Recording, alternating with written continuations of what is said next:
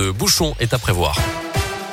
La minute sportive de Bourg, comme chaque vendredi, c'est avec Didier Berthet dans un instant. On va aussi parler météo et puis d'abord le scoop info 7h30 avec Colin Cotte. Bonjour. Bonjour Mickaël, bonjour à tous. À la une de l'actualité dans l'Ain, le cannabis en cause probablement dans un nouvel accident de la route hier après-midi à Bourg-en-Bresse à l'angle de la rue des Remparts et de la rue Paul Pioda. Selon le progrès, une voiture a percuté une trottinette que conduisait un jeune de 12 ans qui portait un casque. Son pronostic vital n'est pas engagé.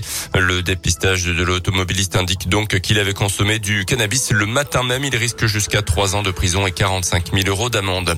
L'explosion du nombre de rendez-vous de, pour se faire vacciner, ça fait suite évidemment aux annonces d'Olivier Véran hier. Une dose de rappel obligatoire pour tous les adultes à partir de 5 mois suivant la dernière infection au Covid ou le dernier vaccin.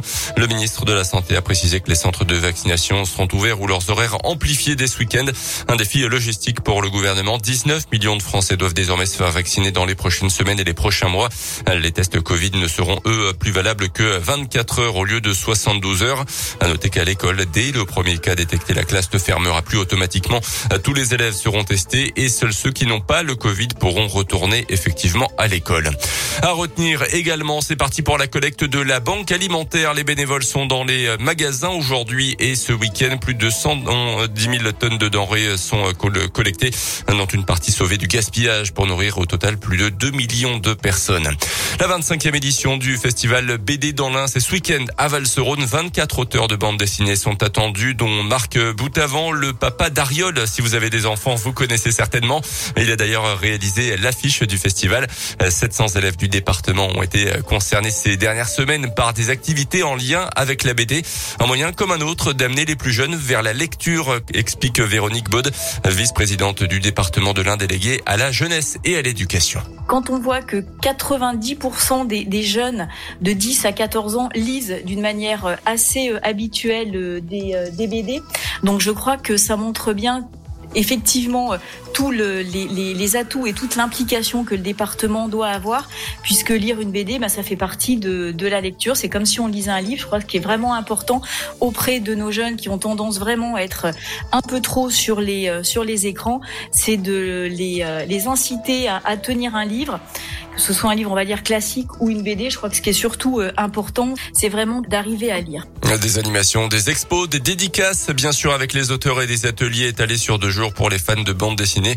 Un chapiteau sera dédié au BD d'occasion. Le festival BD dans la 25e édition. C'est donc ce week-end à Valserone.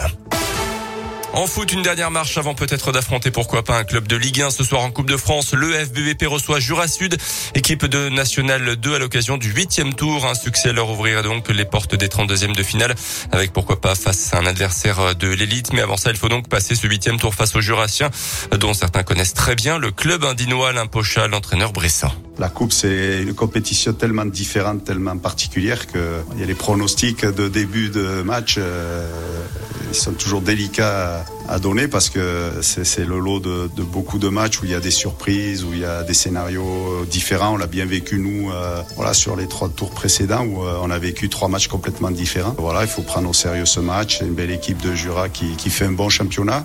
Voilà, alors que voilà, quelque part, euh, par rapport à certaines grosses écuries de ce championnat qui ont des budgets bien supérieurs, ben, ils arrivent à sortir leur épingle du jeu, c'est pas par hasard. FBBP Jura Sud, coup d'envoi à 20h ce soir à Verchères. Retour au championnat la semaine prochaine, ce sera sur le terrain du Red Star. À noter toujours en foot la victoire de l'OL hier soir sur la pelouse de Brondby en Ligue Europa. Cinquième journée de l'OL était déjà qualifié pour les huitièmes. La qualification également de Monaco. Marseille est éliminé après sa défaite à Galatasaray. Merci beaucoup Colin Cotte. Le prochain scoop info, c'est euh, à 8h dans un